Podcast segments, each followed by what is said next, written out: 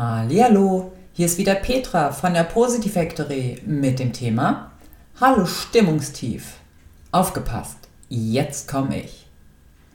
Was tun, wenn das Stimmungstief ausgestreckt am Boden liegt, die Motivation gleich mit im Keller übernachtet und wir zudem noch ein Trauerliedchen nach dem anderen trällern?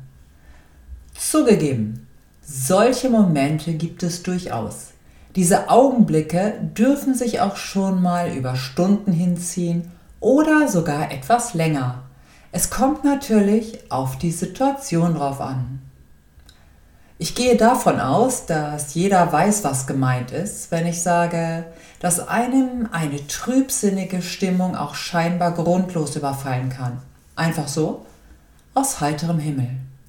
Das geschieht ab und zu am Morgen, gleich nach dem Aufwachen, und wir wundern uns, wieso das so ist, wo der Tag doch gerade erst begonnen hat. Dann haben wir etwas im Traum verarbeitet, an das wir uns meist nicht mehr erinnern können. Unser Unterbewusstsein räumt auf. Wenn wir tagsüber oder sogar über Tage hinweg in einer trübsinnigen Stimmung festhängen, gibt es mehrere Lösungsansätze dafür. Meist ist es eine Kettenreaktion auf Ereignisse, die stattgefunden haben und schließlich ihren Ausdruck suchen. Kumuliert sozusagen. Oft zu einem ungünstigen Moment. Was sonst? Oder es gibt natürlich einen konkreten Anlass dafür. Meist geben wir diesem unguten Gefühl nach und die Laune ist hinüber. Wir sagen alles ab, wenn es sich einrichten lässt und überlassen uns dem Elend. Mehr oder weniger. Vielleicht nicht jede und jeder und vielleicht nicht immer und oft.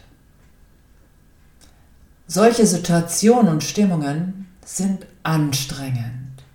Keine Frage. Für alle Beteiligten. Fragen wir uns doch beim nächsten Mal genau in diesem Moment, welcher Glaubenssatz die innere Kanzel gestürmt hat und sich dort ausbreitet. Denn einer ist natürlich immer schuld. Das Leben ist doof. Der, die hat mich vergessen. Und sowieso ist alles ungemütlich, weil das Wetter so mies ist. Der Job ist auch spaßfrei. Ich bin halt langweilig. Ist ja klar, dass mir das passiert. Ich habe nun mal gerade üble Laune, das ist halt so, lass mich in Ruhe, nerv nicht. Was will ich in meinem Alter noch anfangen? Der Chef ist sowieso an allem schuld. Und wenn nicht der, dann wäre es halt der Partner oder die Partnerin. Die Liste lässt sich in die Unendlichkeit hinein weiterführen. Stellen wir uns Folgendes vor. Wir sind nicht unsere Stimmung. Es ist nur ein Teil von uns. Wenn wir diesem einen Teil der Emotionen, dem Gedanken nachgeben, übernimmt er die Führung und wir folgen wie ein Dackel im Regen. Aber es ist nur ein Teil unserer gesamten Persönlichkeit und wir bestehen aus sehr viel mehr. Das bedeutet, wir erlauben ihn in diesem Moment also der Stimmung, der Emotionen, dem Gedanken, sich auszubreiten. Er übernimmt ungefragt aus der Gewohnheit heraus. Nochmal, einem Teil von uns geht es nicht gut. Und dem Rest von uns? Was kann man in diesem Moment tun? Diesen Moment bewusst werden lassen und dann sofort ein großes Stopp an sich selbst setzen. Sehr klar und ausdrucksstark bitte. Denn in diesem kurzen Moment, in dem wir das feststellen, geschieht etwas sehr Wichtiges. Lasst uns diesen Moment bewusst wahrnehmen und entscheiden, ob wir das weiter zulassen möchten. Versuchen wir, diesen Teil in uns kurz zu analysieren Gelingt das? Dann prima. Falls nicht, auch gut. So lernen wir uns und unsere Gedanken und Emotionen besser kennen und können schneller eingreifen. Nun können wir tatsächlich frei entscheiden, ob wir diesen Gedanken nachgeben oder eine neue Emotion wählen. Nachgeben ist zugegebenermaßen die einfachere Variante. Sich dem Neuen zu wenden, ein wenig anstrengender, aber lohnenswerter. Folgen wir der nach unten gehenden Spirale oder bewegen wir uns in die nach oben geöffnete Spirale, also ins Leid oder in die Freude? Das bedeutet aktiv werden, statt in alte Gewohnheiten zu verfallen. Aufs Sofa zu fallen und sinnbildlich die Decke über den Kopf zu ziehen, bringt meist nicht den gewünschten Effekt.